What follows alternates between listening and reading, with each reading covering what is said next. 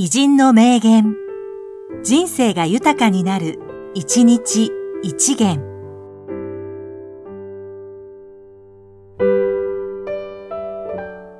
5月10日、南波康子、登山家。やはり、エベレストは大変である。登った人はどんな形にせよ尊敬する。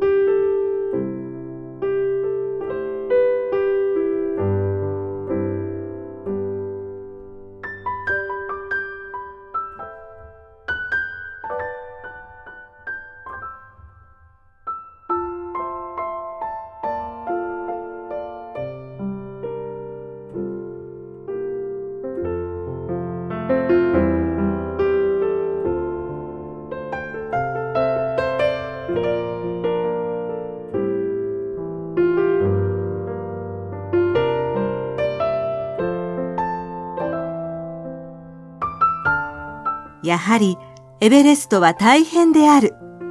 登った人はどんな形にせよ尊敬する。